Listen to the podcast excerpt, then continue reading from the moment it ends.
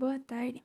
Começamos aqui mais um podcast, mais que apenas simples mulheres, apresentando a história hoje de Netina Alves Marques. Eu sou Fernanda Gnazzi, aluna do curso de licenciatura em História da Faculdade Uninter em Campina Grande do Sul. Enedina Alves Marques nasceu no dia 13 de janeiro de 1913 em Curitiba, no Paraná. Sua mãe era diarista na casa de um delegado e major, e seu pai era ausente. Enedina foi professora nas cidades do interior do estado do Paraná, como Rio Negro, São Mateus do Sul, Cerro Azul e Campo Largo. Entre os anos de 1935 e 1937, ela voltou à capital para cursar um curso intermediário que era exigido na época para o magistério. Ela entrou na faculdade de engenharia no ano de 1940. Enedina Alves Marques foi a primeira mulher negra no Brasil a se formar em engenharia e a primeira mulher a ter esta graduação no estado do Paraná. Ela terminou o curso na Faculdade de Engenharia da Universidade do Paraná no ano de 1945. No ano de 1946, ela foi deslocada para trabalhar no Departamento Estadual de Águas e Energia Elétrica. Nesse período, ela realizou seu maior feito como engenheira, a construção da usina Capivari Cachoeira. Também trabalhou no plano elétrico do estado, além de atuar no aproveitamento das águas do rio Capivari, Cachoeira e Iguaçu. Ela ficou conhecida por usar macacão e portar uma arma na cintura, que usava atirando para o alto sempre quando fosse necessário para ser respeitada.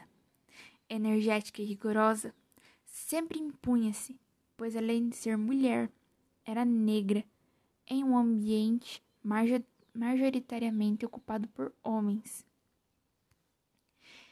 Ela foi estabelecida no governo e com carreira estruturada entre os anos de 1950 e 1960. Enedina dedicou-se a conhecer o mundo e outras culturas viajando. Neste mesmo período, em 1958, o Major Domingos Nascimento Sobrinho, homem para quem sua mãe sempre trabalhou, deixou-a como uma de suas beneficiárias em, em seu testamento. Enedina não se casou e não teve filhos.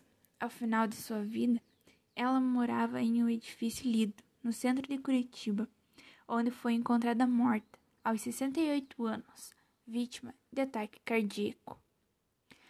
Sua morte foi publicada inadequada inadequadamente em vários jornais de imprensa. Notas de repúdio foram publicadas na imprensa, lembrando os feitos de Nedina e sua superação, filha de lavadeira, negra, que conseguiu com muito esforço ter educação e se graduar, tendo ao seu lado, nas carteiras, os bem-nascidos do Estado. Enedina recebeu após a sua morte importantes homenagens.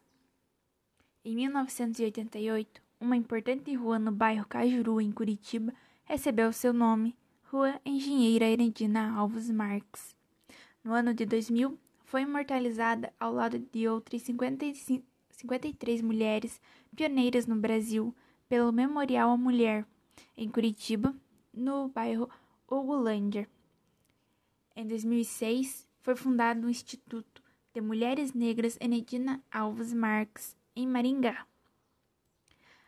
A casa do Major foi desmontada e transferida para o JuVV e hoje abriga um instituto histórico IFAM. E essa foi a história de Enedina. Eu quis trazer pela importância dela que teve em nosso município. Termino aqui o podcast de hoje e qualquer dúvida estou à disposição.